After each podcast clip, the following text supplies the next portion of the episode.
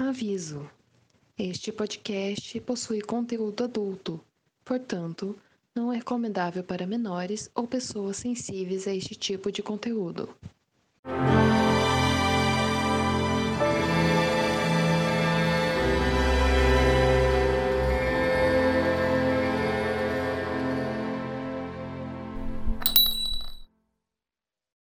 Bem-vindos ao Shine Dalton, um podcast para discutir episódio a episódio da série de TV Dalton Web. Eu sou o João Gentil, seu host, e eu queria que o seu Carson me diga quem é, afinal, Teda Bara. Bom, enquanto ele não chega aqui para poder tomar o chá e, e fofocar sobre atrizes de cinema, eu vou cumprimentar as nossas ladies. E aí, Ju, como é que tá as coisas? Oi, gente, só quero dizer que as minhas pontes já estão carbonizadas. Branson, bora, pega a trouxinha e a gente vai embora. Chega. Sim! Ai, Choice, deve ter que ter coragem. ah, eu tenho. Me leva, Branson. Não, não. E tu, Flávia, o que é que conta? Gente, pro chá de hoje nós teremos acompanhamento da maravilhosa torta de climão servida nesse episódio. Meu Deus. Muita Última. Nossa, com a cobertura, assim, torta de climão é a melhor torta. É aquela torta cheia de, de, de camadas, né? Porque cada camada desse episódio é um climão. Oh, Trago analogias. Bom, vamos lá. É, começamos então nossa discussão para não nos atrasarmos para a hora do chá. Todos com seus relógios de bolso apostos, temos agora uma hora de episódio. O episódio de hoje foi exibido originalmente em 30 de outubro de 2011. Ele foi escrito novamente pelo Julian Fellows e dirigido por James Strong. Esse James Strong deve ter passado assim uma temporada na Globo, né? Porque, meu Deus, esse homem. Olha, a Dalton Neb já era um novelão, mas ele conseguiu tirar, tipo, a, novela do, de dentro de Dalton Neb e exaltar, assim, a décima potência, né? amiga, ele fez. Ele fez é, estágio na Televisa, aí ele cansou de fazer estágio na Televisa, aí ele foi pra Record, ele viu que a Record não era tão boa assim, ele falou, ah, vou pra Globo, pelo menos lá tem um pouquinho de qualidade de dramaturgia. Nossa, É. só faltou aquele. Só faltou tapa, assim, na cara e pronto, nesse episódio. Lágrima de colírio. É. Bom, novelões à parte, a gente ainda começa com um episódio um pouco mais. Não digo sombrio, mas é, Ele faz o núcleo com os episódios anteriores, né? Que tava negócio mais da guerra, não sei o que lá. Então ele tem que fazer essa ponte ainda, né? mais sóbrio. A palavra Aham. é sóbrio. Com a, com o- a mansão finalmente sendo esvaziada, né? Dos, os soldados já foram, mas estavam saindo pela, é, as últimas camas, os últimos aparelhos, né? Uhum. É, e todo mundo de Dalton com a vassoura atrás da porta, né? Doido para esse povo ir embora da casa. Boatos que eu e o João estamos em Dalton nesse exato momento, porque nossas vassouras estão atrás da porta. Ah, sim, com certeza. Piadas internas, ouvintes, piadas internas. Internas. Bom, mas começa no primeiro núcleo, a primeira camada da torta de climão, porque foi uma mega torta. Continuamos a trama do ser de Richard Carlyle tentando cercar Mary, ao- não só de luxo, mas também cercar a, a coleira no pescoço dela, né? Sim. De abre aspas, cuidados excessivos com a minha amada. Ai, meu Deus do céu. Esse eufemismo, eita, rapaz. É o eufemismo para relacionamento abusivo. Cuidado, ouvinte. Cuidado. Bandeira vermelha com esse cara. Ai, ai. Então, o cara, ele não satisfeito de aliciar a Cora, ele tenta aliciar, agora parte para uma segunda fase, aliciar a Ana. Naquele primeiro momento, eu realmente pensava que ele iria tentar, tentar contratá-la. Vocês pensavam também nesse sentido, como ele fez com o Carlson? Sim, eu achei também. Olha, Eu acho que eu até como, falei no, quando, quando a gente tava comentando. como o, ele já tava meio possessivo pro lado da Mary, é meio suspeito, mas talvez sim. Eu pensei, porque eu achei na minha cabeça, tipo, o raciocínio dele foi: eu vou sondar é, ela com as coisas que ela mais gosta, porque aí ela meio que fica contente o suficiente pra não ter, para não ficar é, é, insatisfeita comigo, sabe? Tipo, compensar. É, Sim. e esquece, e não esquecer assim, ah, ela vai se apaixonar por mim, mas daí ela fica satisfeita a ponto de não ficar triste, triste, entre aspas, correndo atrás do Matthew. É. E, e fazia total sentido ele ir logo atrás da Ana, porque depois do Carson, ela claramente é a pessoa mais próxima da Mary ali. E, Sim. e, na verdade, Sim. eu até estranho ele não ter feito de fato a proposta, né? Uhum. Mas, sendo Richard Carlyle, na verdade ele faz uma proposta um tanto diferente, no caso. É, ele não quer que ela espione a sua noiva, ele quer apenas que, ele, que ela passe um relatório das atividades, com as pessoas com quem Mary conversa e o que Mary conversa, não é mesmo? Ana literalmente vai ter que parar o serviço dela para ficar atrás de Mary o dia todo. E falando nesse, nesse plot também, vocês não acharam também que, que o comportamento da Cora, não só em relação a, a Mary, mas no geral, tá muito diferente? Tipo, ela tá, sei lá, mais. mais Agressiva. az- é, ácida, exatamente. Ela tá mais ácida com tudo, né? Então, pois é, e, e é- devia ser o momento que ela devia estar plena, né? Satisfeita. A Mary tá noiva, a casa foi esvaziada. E eu não entendo. Ela fez um comentário ali com o Matthew que, ok, ela pode não ter tanto apego por ele, mas assim, foi pesado. Agora, o comentário com que ela fez também com o Bates, dele, dele ser demitido pelo simples fato da esposa dele ter cometido suicídio, aquilo foi totalmente gratuito. É claro que ela já tava, ela foi um pouco envenenada pela, pela O'Brien ao, ao longo da- dos últimos anos, né, que o Bates está aí, acho que pelo menos uns quatro anos, mas ainda assim eu acho um pouco pesado. Ela estava até basicamente se metendo na, eh, na hierarquia onde o- Robert, querendo não, é, é a pessoa que é superior ao Bates naquele momento. Então, ela meio que estava se metendo ali numa situação que não era cabível a ela decidir se ele ia ser demitido ou não. Uhum. Eu acho que esse foi um plot que eles enfiaram pra tentar enfiar a goela abaixo. É aquele plot que vai seguir com base nesse comportamento da Cora. Tipo, Sim. achar uma justificativa não na pessoa que vai fazer a merda, mas na no companheiro da pessoa. O que é. Não é Sim. machismo, né, gente? Você tá falando do. Robert com a, com a donzela lá? Uhum, a donzela. Ah. Ah, parece que ela tá é, tomando uma atitude diferente, tudo que seja relacionado, tipo, na, na trama Mary, porque assim, Matthew tem a ver com a Mary, então ela quer que, ela vai, que ele vá embora para meio que distanciar os dois. E alguma relação que eu não entendi ainda de Bates com a Mary, porque afinal de contas ele tá relacionado com ela pelo negócio lá da, da Vera, né? Que ia. Mas ela não sabe. É, pois é, a- então não tem um sentido assim. Não tem. É. O- O Matthew, assim, apesar de ser frio a decisão dela, até você consegue compreender pela forma como ela foi aliciada pelo Carlyle. Aham. Ainda mais, até porque, sejamos francos, dessa confusão aí é pela ausência de herdeiros. Então, quando ele joga a cartada dos netos, tem um peso. Uhum. Tem Sim. um peso para a família.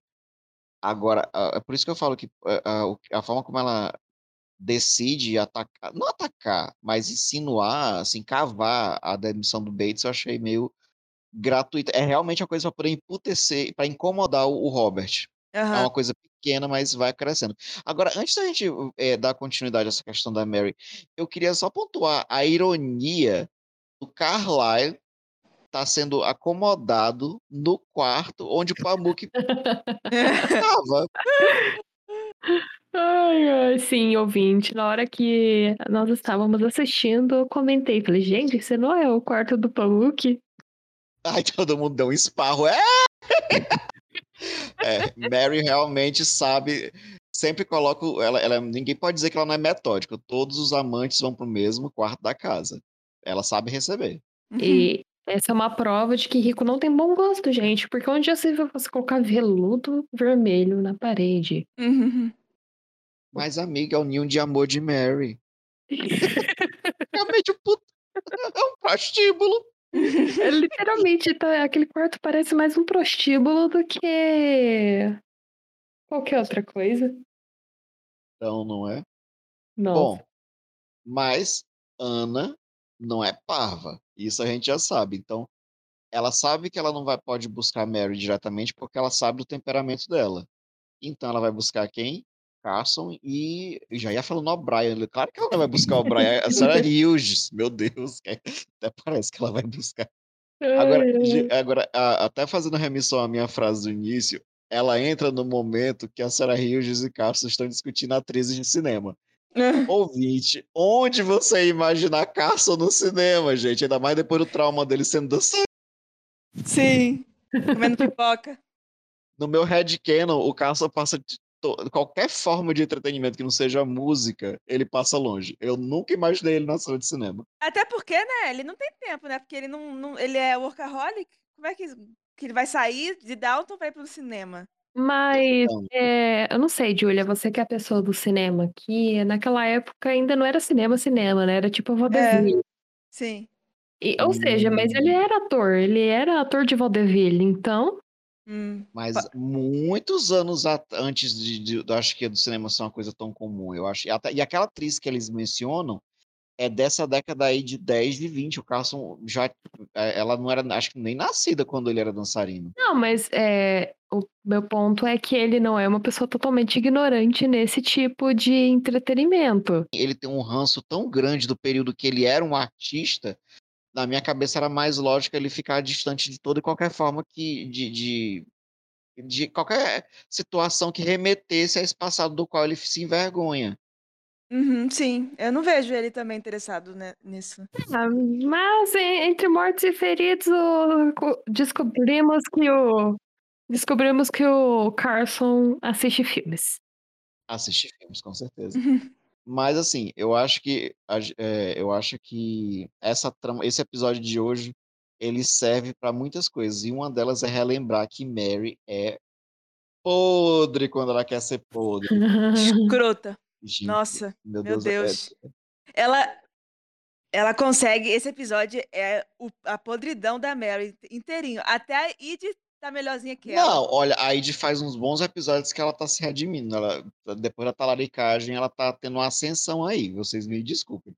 Agora, a Mary, a- ela tava bem tolerável essa segunda temporada, mas esse aqui, Inclusive, quando o Carson fala que ele não vai trabalhar com ela, nossa, ela é tão.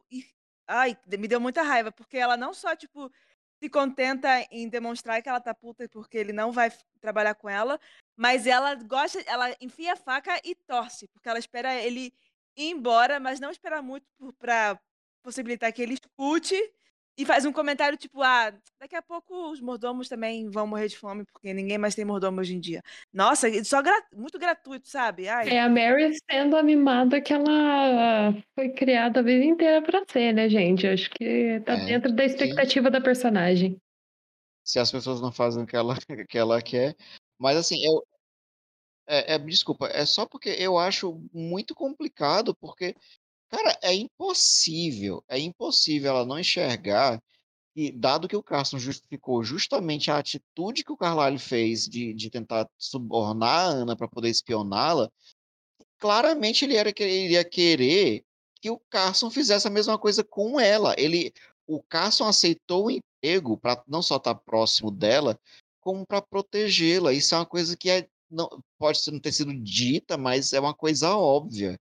E essa mulher que é tão inteligente, que sabe ler tão bem as pessoas, o orgulho cega mesmo. É, a personagem é muito orgulhosa, gente. Eu fico muito puto com isso. Sim, e ela, e ela teve, assim, um desenvolvimento de personagem e jogou pela janela, né? Porque, tipo, nos últimos episódios ela tava melhorzinha, mas aqui ela retrocedeu três Então, casas. eu acho que foi o estagiário que escreveu esse episódio. Assim, tipo, o Julian, o Julian Ferris pegou assim, amigo, é, nesse episódio tem que acontecer isso, isso, isso, e o cara foi tipo, é, eu não vou assistir a série não, eu vou escrever aqui do meu jeito, entendeu? Joga, tem um mínimo de orientação de continuidade ali do que aconteceu, mas assim, os, os personagens parece que todo mundo regrediu para o primeiro episódio da primeira, da primeira temporada, assim, em alguns, em alguns casos. Bom, Thomas, vamos passar pro Sim, Thomas? Tá, vamos lá. Segunda torta de climão. Hum, segunda camada. O Mas é conceito da torta de climão tá incrível, gente. Continue. Gente, não. Thomas, querendo ser o, o plutocrata, o empreendedor, um magnata da sua época, ele decide realmente embarcar na, na- no mercado negro e começa o episódio justamente fazendo a proposta, eh, uma proposta de negócio para a senhora Petmore. Que no momento assim, inicial ela até se empolga, né? Porque parece que estão, estão planejando ah, fazer alguns bolos, fazer. é, ela tá sempre reclamando que tá faltando ingredientes. Na verdade, essa questão dela tá reclamando da, da falta de, de comida já tem, vem de alguns episódios, né? E nosso amigo está ali muito disposto, né, a ajudá-la a sanear esse problema, né? Ajudar. Disposto não, ele quer, ele quer dinheiro, Não, né? Não tá Ele tá não, mas ele, ele não tá fazendo Tá isso por de- caridade, ele tá fazendo isso porque ele, ele anal- vê ela como uma, uma boa cliente, né? Porque é uma casa grande. Uhum. Se ele já fideliza ela ali, ele tá feito. Isso que eu ia comentar, o ajudar do Thomas é um ajudar bem assim, entre aspas, ponto e vírgula, reticências, e insira no, no SAP do ajudar, ele quer dinheiro. Só que, novamente, o Thomas também é uma pessoa que é difícil, porque como é que você vai fidelizar um cliente dando coice nele? Pelo menos ele não, ele não deu coice na cena Petmore. Mas a Daisy fez uma pergunta, ele. Meu amigo, só faltou pegar a cadeira e dar na cara da menina. Ah, é que o Thomas, eu acho que ele pensa que tá fazendo um favor muito grande para para Dalton.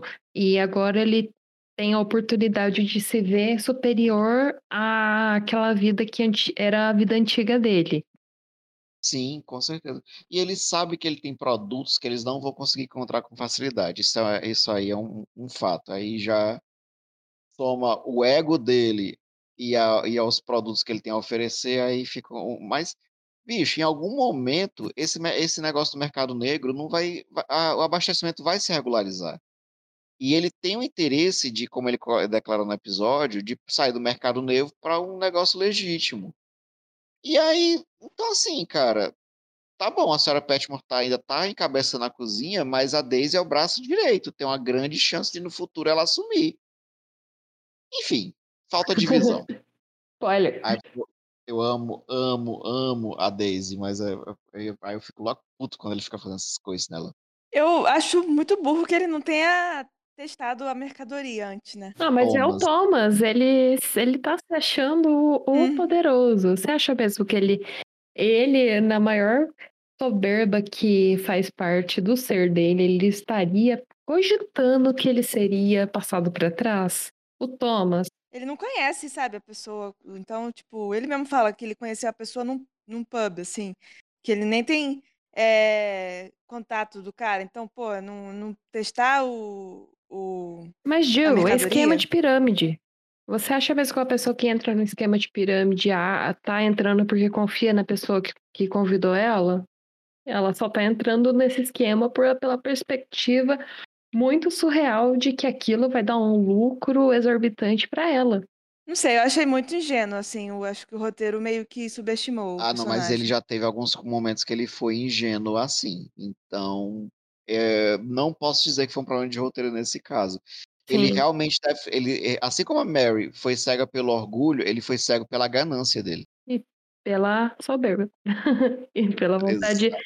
e pela vontade de se demonstrar do mesmo jeito que ele se demonstrava na época que ele era oficial médico, né? Oficial da, da... Sim, Ele era maior que, a- que as outras pessoas de Dalton. Ele tinha um uniforme que fazia dele coordenador médico de Dalton. E ele estava acima do Carson. Nossa, isso para ele foi o.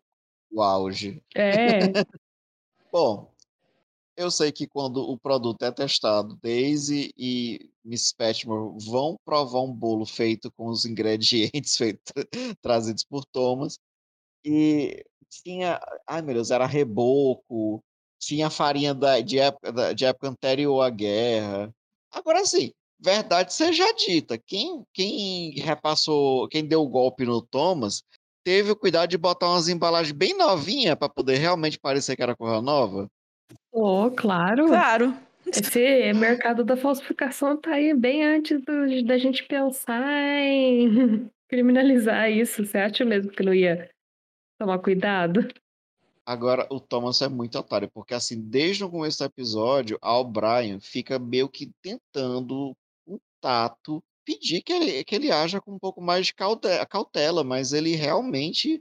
Ele já estava contando com dinheiro no bolso antes mesmo de receber. Agora, ele também é uma outra coisa. Ele é muito ingênuo. Tu vê claramente que ele não sabe nem negociar, porque no momento que a senhora Petman tá comprando as coisas com ele, é o Brian que toma a iniciativa de ficar perguntando, sim, e o pagamento?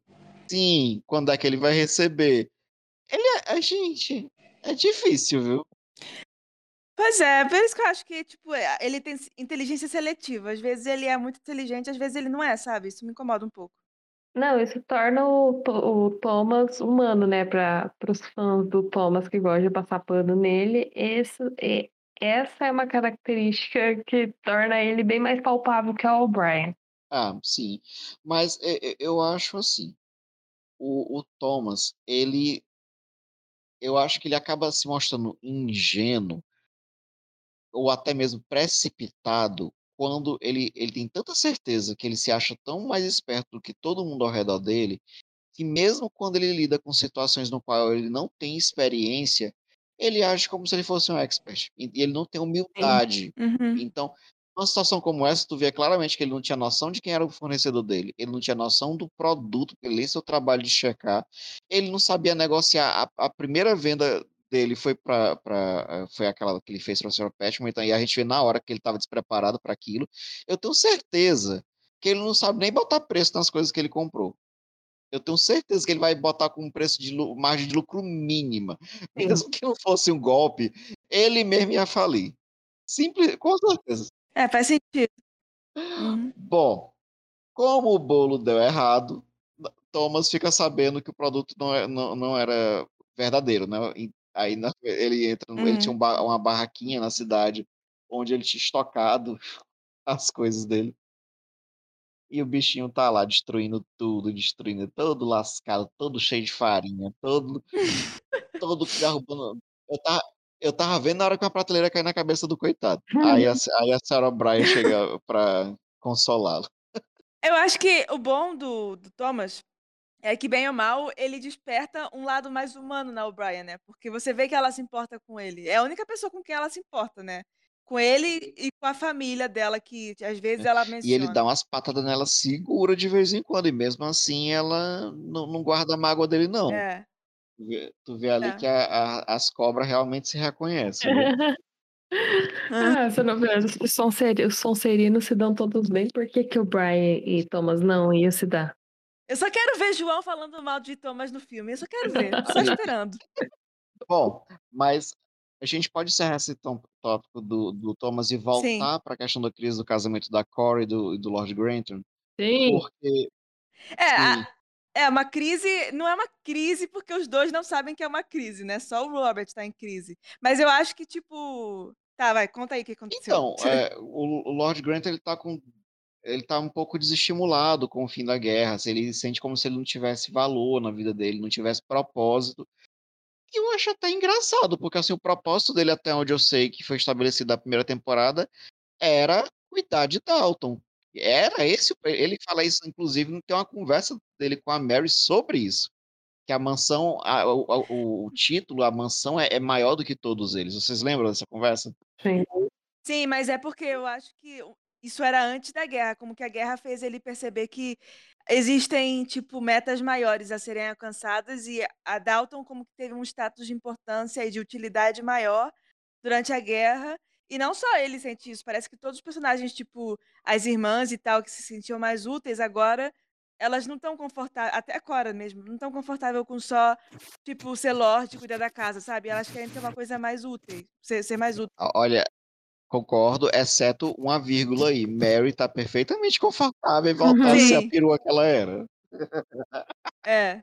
A Mary nasceu para a profissão de herdeira que ela exer- exerce, então tá tudo ok. Uhum. Mas eu acho. Mas será que foi só por conta dessa guerra que ele se sentiu assim? Porque não é a primeira que o Robert participa. É, verdade. Mas E é a primeira que ele não participa ativamente, que é a questão. Ele queria ter participado É. ativamente e foi vetado. E eu acho que também ele fica incomodado porque ele vê, tipo, a Cora meio que ajudando a, a Isabel com o negócio dos refugiados. E eu acho que ele fica preocupado de que ela não tá à toa como ele, sabe? Que, tipo, os dois à toa se fazendo companhia.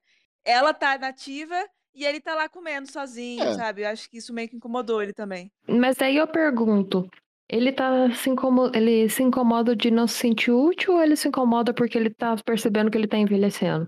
Eu acho que é as duas coisas, mas eu não tinha notado, Julia, isso que tu faltou. Realmente eu acho que ele tem uma parcela de ciúme da- de até a esposa dele, que estava contra gosto de ter que exercer essas funções, até ela estava se tava mais ocupada do que ele, tendo um papel mais, de mais ativo. Porque ele basicamente Uhum. era conversar com gente e fazer festa, né? É por isso a questão do envelhecimento, porque ele percebeu que ele tá velho para as funções que um homem exerceria na guerra, que não é Sim. exatamente a função que ele gostaria de exercer. Esse ponto que tu levantou, na verdade, já tinha sido é, dado uma dica sobre isso. Acho que no segundo episódio, quando ele, ele é convocado para o, o novo título dele, né, o, o novo grau, e ele Uhum. pensa que ele vai assumir um, um comando, e quando vai ver, ele está num clube de, de, de antigos oficiais. Sim. Sim. Ai, meu Deus, coitado.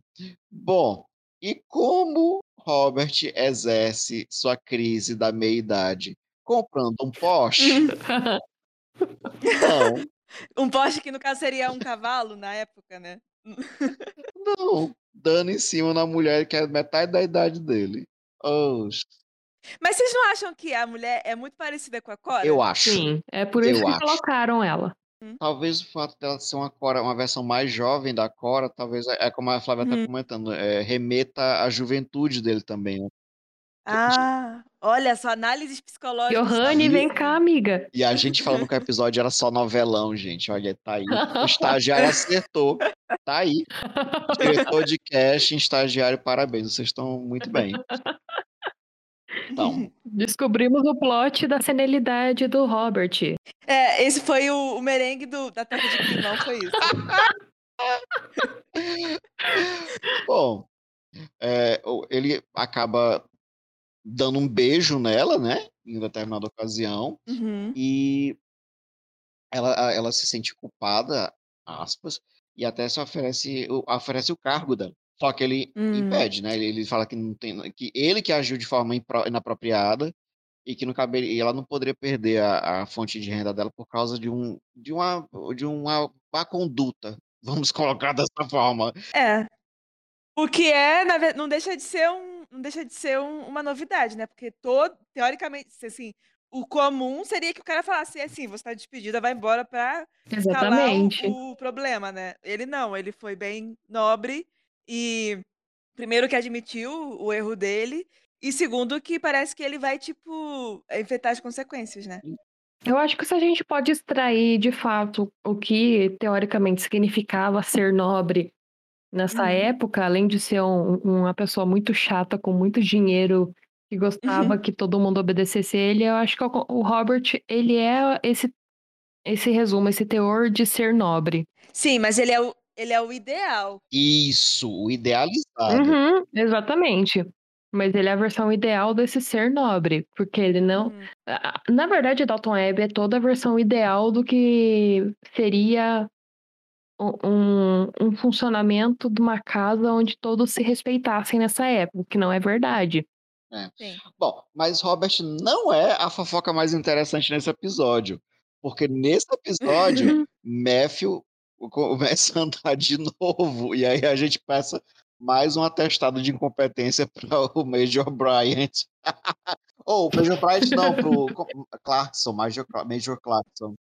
Nossa, eu achei a desculpa do, do, do doutor tão esfarrapada, Mas é tão a cara dele. mas é muito de novela. A desculpa qual é? O doutor fala: Ah, sim. Eu, na verdade, eu, eu. Quando a gente examinou o Matthew, eu achei que a coluna dele tava, tipo. Tipo, totalmente danificada, mas o doutor, o outro doutor lá, que nem- sei quem é, nunca vi, falou que poderia não, não ser tipo uma danificação, uma- um dano permanente, mas tipo só um, uma Lesão um- temporária? uma lesão Lesão Isso, lesão momentânea. temporária. Isso. Mas eu não tinha certeza, então eu não queria iludir vocês. Ai, nossa, muito esfarrapado. Ou seja, ele preferiu que todo mundo fizesse o, o Matthew acreditar que ele É. ia ficar. Causou todo esse sofrimento pra depois falar: ai, brincadeirinha. Esqueci. Sim, sendo que o Matthew cancelou o casamento por causa disso, Não, sabe? Tipo, detalhe. E outra coisa, o cara, ele é, bene, ele é beneplácito de, de Dalton, assim, ele tá ali na mão de todo mundo ali. Ele, ele, como é que a pessoa tem um- uma chance, uma esperança do herdeiro, do parente direto da, da família, ter uma chance de se recuperar e ele nem levanta a hipótese. Ainda mais que Uhum. Isabel trabalha diretamente com ele. Ele, no mínimo, para ela, que é mãe, ele deveria ter comentado. Sim, nossa, sim. Que a mãe é muito boa atriz, né? Caraca, quando ela vê- que ele tá andando assim, ela fica tão felizinha, assim, tipo, ah, eu, eu acredito tanto nela. Eu sei, gente, a bichinha é boa mesmo. Sim. E falando em bons atores, também a gente tem que dar aqui um, um, um nod to, pro, a- pro ator do Robert também, porque eles encheram o roteiro desse, desse personagem, esse episódio, com frases mais, muito melodramáticas e o cara consegue, tipo, aguentar, assim. não Ele vende com fica... sinceridade aquelas frases. É, sim. Vende na, no, no melhor jeito de: olha, eu estou velha, eu estou sofrendo e eu estou descontando as minhas frustrações na primeira bonitinha que Que me dá aparece atenção. na minha frente. É, Aumentando ainda mais o nível de fofoca, não basta Matthew agora voltar a andar e, e se tornar talvez um, um- um- novamente atraente aos olhos de Mary. Não, não, não, não, não. O drama aumenta ainda porque Matthew anuncia o casamento com Lavínia na mesma noite. É, mas eu não acho que ela, tipo, tava tipo, ah, ele tá paraplégico, agora não, não dou mais atenção pra ele. Se ele tivesse pro, proposed pra ela, mesmo, tipo, sem poder andar, eu acho que ela teria aceito. Não, não, amiga, desculpa, eu, eu realmente eu, eu falei pela metade. É porque, na, na verdade, eu estava comentando essa frase aos olhos do Carlyle. Porque Ah, se o sim. Matthew já era atraente como. O Carlyle, ele, é- ele é ciumento. Então, Uhum, se o Matthew tivesse na cadeira de roda, ele ia ficar achando que a Mary tá com ele por pena. uhum. Se o Matthew começa a andar, então ele já pode ter herdeiros, possivelmente pode ter herdeiros de novo, e aí já é uma concorrência mais direta. Então, tipo assim, tudo incomoda o Carlyle. É, e fode o argumento dele com a Cora, né? Porque a Cora estava do lado do Carlyle por causa disso, né? Então não é que a Cora não, mas quem é que vai buscar Matthew para poder Ai. dar em Essa cena é tudo. Violet vai no quarto, eh, eh, ela adentra o quarto de um cavalheiro. Sim, que Para vocês verem o nível do desespero dessa mulher, gente. Aham. E ela vai exclusivamente para anunciar que Mary ainda o ama. ela é aquela. Ela é aquela vozinha que tá querendo que a Fia case com, com a pessoa que ela planejava desde sempre e fica lá, insistindo, insistindo, insistindo, mesmo todo mundo falando, não, vó, não vai dar certo. Com certeza você tem, já teve uma avó dessa na sua vida, ouvinte, olha. E não só ela fala, mas ela também pergunta: será que você não pode dar uma outra oportunidade pra Mary? E o Matthew fala: ai, é, a Lavínia cuidou de mim, limpou minha bunda, fez de tudo enquanto eu tava paraplégica. Agora, tipo, eu não posso dar um pé na bunda dela. Aí ela fala: bom, casamentos teoricamente duram muito tempo. Você prefere ficar 40, 50 anos com a Lavínia ou com a Mary? E isso parece que plantou assim uma sementinha assim na cabecinha do Matthew, né? Vamos ver. Ai, essa mulher é uma cobra. Ela é uma Uma co- cobra boa. É uma, co- é uma cobra com chapéuzinho de uva, gente. Dá licença. Eu não vou dizer que ela é cobra boa, porque tem hora que ela age de forma contra a minha torcida. Então, Sim, é. Só atestar que é uma cobra e reconhecer a argúcia dela, porque ela realmente sabe como colocar, a- manipular a situação. Uhum. Bom, outro drama do episódio. Bates. Eita. Esse drama vai para vai bastante tempo. Vai, nova etapa do drama. Depois que a, a Vera é encontrada morta, né? O Bates é, recebe uma carta do. Não, perdão. O Bates comenta a situação com o Robert e o, o Robert fala é, alguma coisa sobre. É, é, ainda bem que ela tinha comprado o veneno. É, porque dá a entender, porque a gente não sabe isso no episódio anterior, mas dá a entender que foi, que foi declarado como suicídio, suicídio né? É. Sim. Só que a polícia está fazendo a investigação. Uhum. E o Bates, a pedido da própria Vera, tinha comprado veneno de rato para casa, que foi o veneno que ela usou para, para o suicídio. Aí você pensa, é uma, é uma linha tênue que conecta ele, mas pô, não é possível que eles vão sair buscando nas vendinhas do bairro a, a, a, se, se, ele comprou ou não o veneno meses atrás. É o famoso regresso ao infinito que a gente fala no direito, no direito penal. Tá procurando e se, quanto mais procura, a chance de chegar a Adão é enorme. Agora, Vera é muito escorpiana, né? Porque a mulher se mata para se vingar do Bates. Caraca! Isso se chama. É, cada um mas... tem seu nível de dedicação na vingança, né? Mas é, é, mas é isso que eu gostei no episódio, porque ela vai escalonando, porque ele, ele tem essa dúvida, só que o Bates já é um pouco paranoico com a mulher. E ele chega a comentar com a Ana se seria interessante ele na polícia informar que ele tinha comprado o veneno. Só uhum. que, Ana, tu é, tu é, doido? Tu é doido? Tu vai se produzir prova contra ti? Não, ela fala para ele ir. Ela fala para ele ir, porque se descobrirem, é vai verdade. pegar mal. É verdade, é verdade. É porque eu gosto tanto de Ana que às vezes até o deslize dela eu, eu compro como se fosse um Mas eu, eu não acho um deslize, eu acho que ela tá totalmente certa. Não? É, é, não. Eu acho que não. Não. Não. Não. Se ele fosse lá com o advogado do Robert e com o Lord Robert do lado dele era uma coisa, agora ele sozinho, coitado, Zé Ninguém, não. Hum. Então, só que a questão escalona, porque Vera não só incriminou ele mandando ele comprar o veneno, como também ela mandou uma carta para a amiga, ela calculou até mesmo o momento que a carta ia chegar. E na carta ela dá indícios como se ela temesse pela vida, porque Bates estava vindo e ele se soava irado em, em, na carta que ele havia mandado para ela. Ai, gente. Realmente, muito escorpiana ela. Aí, outro babado. Gente, é muito babado para muito episódio. Pra pouco episódio.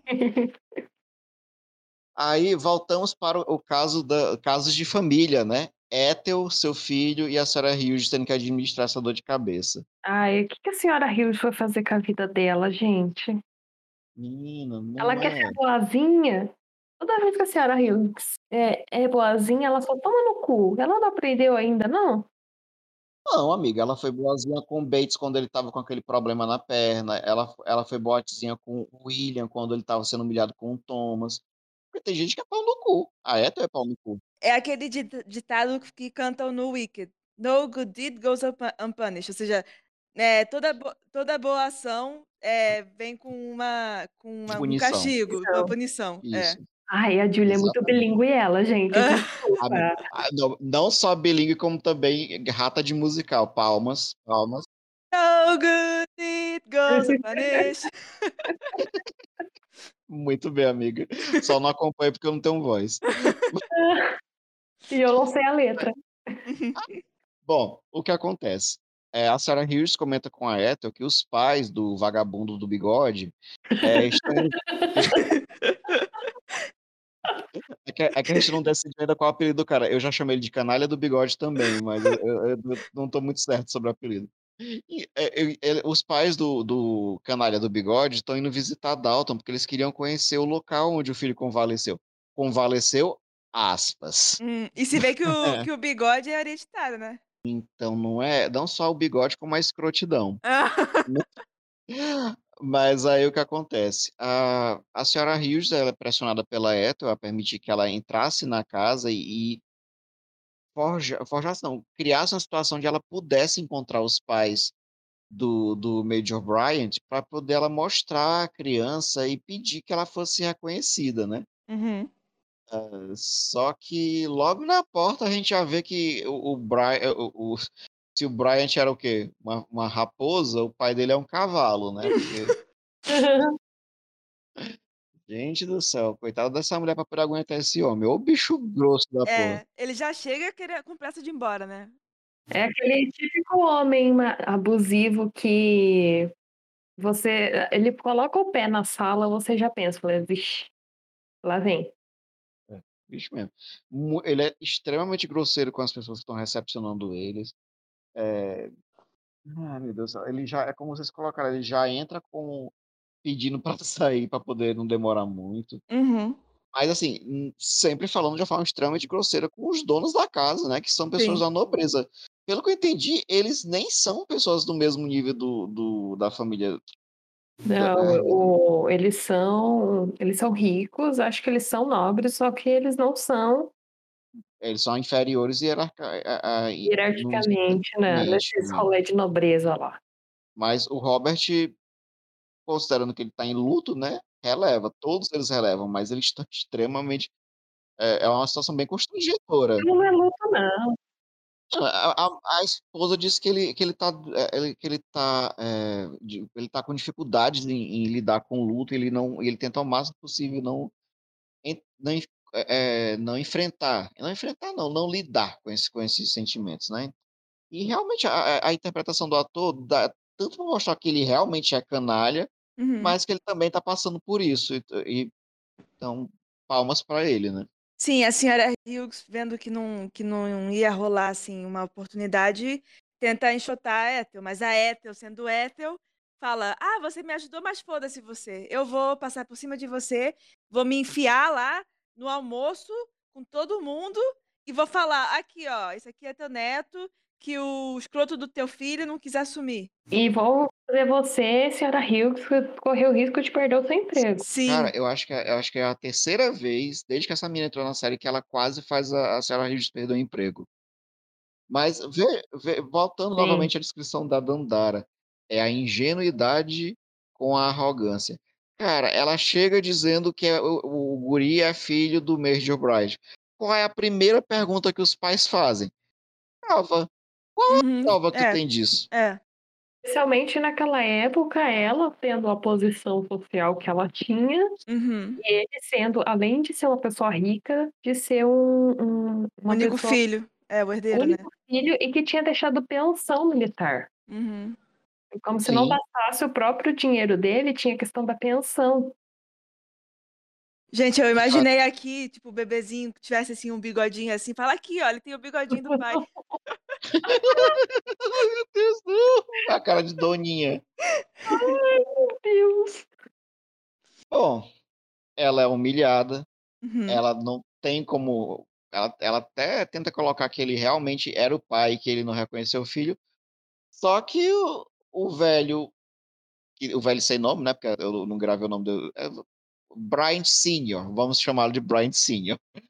Bryant Senior simplesmente diz: Meu filho nunca deixaria uma criança desamparada. Não, ele fala, tipo, ele fala. Você falou com ele? Aí ela fala, falei. E o que, que ele resolveu fazer? Nada, ele não reconheceu. E fala, ah, então por algum motivo foi. E aí, aí vem o meu momento shade para Mary, porque depois que vai todo mundo embora, eles comentam, né, sobre o que aconteceu, a família. Sim. E aí a Mary, porque ela meio, ela, tipo, falando da, da situação da Ethel, mas meio que falando da sua própria situação, fala, ah, ela, ela que lide com as, com as decisões que ela, com as escolhas que ela fez, né? Tipo, meio que falando também que ela tá arrependida das escolhas que ela própria fez, né? E o Carlyle tá lá e meio que captou, eu acho. Então, mas para você ver como a Mary ela é boa com as palavras, porque a Lavinha tá lamentando a situação da moça junto com a Isabel, e ela fala essa frase meio que como uma resposta atravessada para Lavinha, mas com esse duplo sentido que tu pontuou aí. Mas é óbvio que o Carlyle pegou, né? É. Uhum. Você acha que alguém que trabalha com fofoca não ia pegar a fofoca? Gente, mas a- a- eu passei tão por, a- por- por alto desse né, momento que o Matthew começa a andar. É tão bonitinho o. Ô, gente, o Robert chamando todo mundo para poder ver o, o Matthew levantando da cadeira. ah, sim.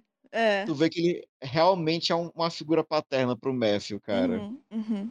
É- Foi uma cena que, pra mim, eu acho que foi uma das minhas cenas favoritas da temporada, assim, realmente era de aquecer o coração, assim, é muito genuíno. Ela é bonita, mas antes você tem que lembrar que o Matthew abre a boca e fala assim pra Lavínia que não era pra ela levar a bandeja de chá, que estava muito pesado para Uhum. ela, que ela chamasse algum empregado para Eu tô fazer falando do isso. Robert, mas tudo bem.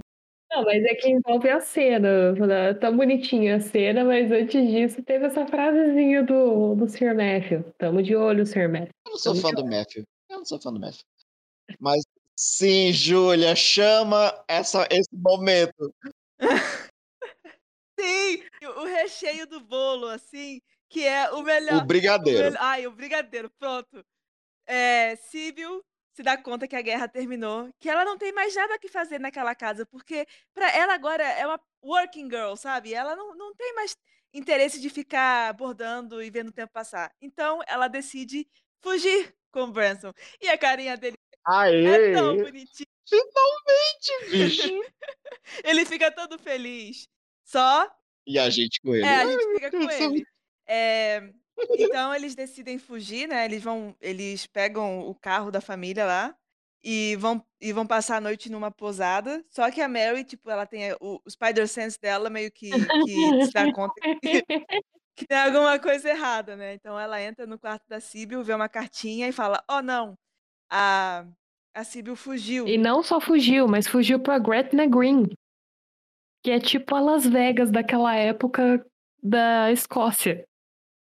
Meu Deus. Da Escócia, na- da- ele não é irlandês? Não, ele é mas irlandês. Né? Green fica na Irlandês. Escócia. O pessoal ia lá Ah, pra tá. casar. Por isso que eu falei, é a Las Ah. Vegas da, da Inglaterra. Ah, tá. Eu achei que você falava Las Vegas pela ordinariese, pela, Não, é. Las Vegas do povo, o povo sair loucamente porque quer casar escondido. Ah. E aí, inclusive, uma observação muito boa que acho que foi o João que fez quando a gente olhava, eu vi o episódio, que pela primeira vez a gente vê Mary e, e Edith, tipo, juntas no mesmo, numa mesma meta, assim, tipo, sem brigar uma com a outra, né? Achei sensacional essa observação. Medidas desesperadoras, né, gente? Elas entrando, invadindo o quarto pra poder resgatar a Silvia. É, Foi muito eu boa fico- essa, essa, essa coisa. Imaginando se a Sibyl fosse menos nobre, elas poderiam, tipo, entrar numa situação muito constrangedora. Não, é porque a Silvia já tinha colocado o limite ali. Aham, Eu te permito beijo, mas antes de casar, mais nada. sim. E ela tá deitadinha na cama e o Branson, tipo, sentadinho assim na cadeira pra não dar Tipo- nenhuma margem a, a nada acontecer. Gente, eles são muito bonitinhos juntos, gente. É. É. Ai, não. Não, pera, pera, Flávia, Flávia. Foi bonitinho, Flávia. Tu não gosta do Branson, mas foi Eu, eu bonitinho. gosto do Branson, mas daí quando ele abre a boca, ele revela que ele é o esquerdomacho que ele se propõe a ser. Então, É, Ela- Ele teve cenas bem complicadas nessa temporada. eu e nesse eu episódio também, né? Porque ele fica meio mordido que a... Mas assim, a a Mary realmente ela tem razão, porque ela fala... é, Poxa, Sibyl, você vai embora, assim, o, o- você, sem- você vai- não, vai, não vai nem falar com os nossos pais, não sei o quê. E, e pelo menos tenta, tipo, dialogar com eles pra, pra não excluir eles da sua vida, não sei o que lá. E a Sibyl meio que, que, pen- que, que pensa bem a Repensa, situação, né? repensa, é, e decide, tipo, é, ir voltar pra casa. Mas ela deixa claro que ela, tipo, vai continuar com o Branson. Ela só vai tentar, tipo, convencer os pais de, de que de ficarem de, de, de se casar, de deixarem ela se casar com ele, né? Sim. O que, assim, eu também, tipo, eu entendo o lado do Branson, porque, assim, pensa assim, ele é, tipo, comunista marxista. Puxa fé. Sim, não, mas ele, tipo, ele tem uma visão construída da aristocracia, sabe? Ele, na cabeça dele, os pais dela, e eu acho que ele tem até razão, tipo, nunca vão permitir que, que, que a Sibyl fique com ele. Então, ele- na cabeça dele, é tipo, pronto, acabou. Não vai rolar, sabe? É, com certeza. Não, isso é óbvio. Na verdade, até hoje, uma pessoa assim, se ele for for empregado da família Uhum. e ele estiver trabalhando para uma família de classe média alta, família rica, e diz assim: muito bem, você noivo da sua filha, Uhum. galera enxota ele da casa. Sim. sim. É, ali, ali, na verdade, a expressão dele, assim, eu não achei ele rude com a Mary. Sabe a, que a impressão- a leitura que eu fiz? Era que, na verdade, ele já tinha se despedido, porque na cabeça dele, nunca que a família ia deixar a Sibyl voltar para ele. Exatamente, é. Uhum. Ali era ele admitindo a derrota. Era a, a vergonha dele de. Ele quase teve, alcançou a- a- esse sonho, né? Uhum. De, de fugir com a Sibyl e as irmãs frustraram. Por isso que ele estava agindo daquela forma. Tanto que deu a entender que ele não vai voltar mais a trabalhar, pelo menos foi, foi o que eu entendi. Não vai voltar mais a trabalhar na casa, né? Ele vai deixar o carro lá de manhã, que ele falou, E vai embora. vai embora. Sim. Uhum. É, com certeza. Tanto que a, a, própria Mary já lê a situação dessa forma, quando ela se oferece a, a, a com a, a estadia do hotel dele para poder justamente ele ter como ter um pouco de dinheiro para poder ir embora, É. né? Viu só, gente? A Mary até que tem bom coração. Não, não permite. Nesse Ah, episódio, Nesse não. momento. Dessa cena eu até concedo, mas todo o resto do Não, mas episódio é ela só, tá bem só dessa cena, gente. Deixa. Eu passei pano pra Edith no off, pelo amor de Deus. Deixa. uns cinco Eu deixo, amiga, tu, tu, tu merece. É, realmente, você está com crédito. Ok, obrigada. Bom, fofocas encerradas. Vamos agora ao momento jabá. Vamos. Vamos. Tá certo. Júlia, começa contigo, com os teus jabás aí. Bom, eu vou fazer então é, o jabá do Dossiê Snicket, que é um podcast que a gente fala sobre todo o universo de aventuras em série. É, a gente faz análises assim bem, bem bacanas, assim, dá uma, vamos, quem, quem gosta do, do universo vai lá dar uma ouvida. Quem não gosta também podem ir, tipo, comentando, porque a gente não dá spoiler. A gente, quer dizer, a gente dá, mas a gente avisa, porque a gente tem uma sessão de spoiler. Então, se você não acompanha assim até o final, você pode parar de ouvir e depois que você terminou de ouvir, de ler tudo, você volta lá e escuta os spoilers, que é bem bacana também. E eu vou falar também do, do podcast da- é, que a gente também tem aqui, que é os Baladas de Nárnia, que a gente fala sobre o universo das Crônicas de Nárnia. É, tudo, né? Livro, filmes, séries, Séries. tudo lá. Baladas de Nárnia também, nos agregadores e no Instagram e no Twitter. Muito bem. E Flávia, tu tem jabá? Bebam água. E se você, ouvinte, quiser conhecer mais do trabalho de todo mundo que está aqui envolvido, é, pode procurar a gente no Estação 21, nosso podcast Matriz, como. Não é Matrix, é Matriz, gente, tá bom? Lá. Muito embora a gente teve episódio de Matrix Exatamente, teve episódio de Matrix, muito bom por sinal. Vamos lá dar um playzinho. E também no Leia como uma garota. É um podcast que é um clube do livro para ler autoras mulheres, exclusivo para mulheres cis e trans. Muito bem. Bom, é, fazendo agora, eu vou fazer um jabá que não é exatamente meu, mas de colegas aqui do podcast. É, nós, o- a Júlia, não a Júlia, a Júlia, A eterna confusão.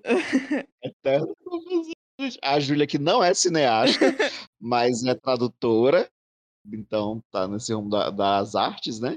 O Gabriel e a Johanne, eles possuem uma editora, a chamada Triquetra, é, onde eles focam na, na publicação de livros, contos, e eu, se eu não me engano, eles também vão ter, até o fim do ano eles estão planejando também abrir um edital para poesias de au- autores é, membros de minorias, né, Uhum. participativas, e a, a editora tem sempre esse enfoque na representatividade. Uhum. Então, fiquem atentos a- aos editais que eles estão lançando constantemente nas redes sociais. Procure no Instagram e no Twitter, arroba triquetra, underline, ed. Eu vou repetir, arroba T-R-I-Q-U-E-T-R-A, underline, ed, triquetra. É difícil, mas vocês conseguem, Uhum. vamos lá. Quem já viu Dark sabe o que, é, conhece. Exatamente. É só lembrar de Dark, tá tudo conectado. Tudo conectado. Ah, sim, o Gabriel, o namorado dele, Felipe, e a Júlia, como coeditora, também tem um canal de notícias geeks chamado Coop Geeks. É, eles também agora lançaram um canal no YouTube e eles também têm um podcast, onde eles fazem comentários basicamente da- das notícias do mundo nerd. Fazem resenhas de filmes, de séries, e é isso. Vão lá checar, o pessoal faz um trabalho bem bacaninha, viu? Ou seja, Bom, tem, pessoal, tem coisa pra todo mundo, tem opção pra todos os gostos. Basta você dar uma chafurdada, ouvinte. Exatamente, vocês estão na pandemia. Vão encher o tempo de vocês com coisa interessante, viu? Saia de, de, de canal de fofoca de família do WhatsApp. Venha pra fofoca de família de Downton. Exatamente. Isso! Bom, e não tem momento melhor para fofocar do que o jantar. E Carson já está nos chamando. Então, pessoal, vamos nos despedir, por favor? Boa noite, pessoal. Tchau, boa noite. Tchau. What is it? Dinner is served, Your Ladyship.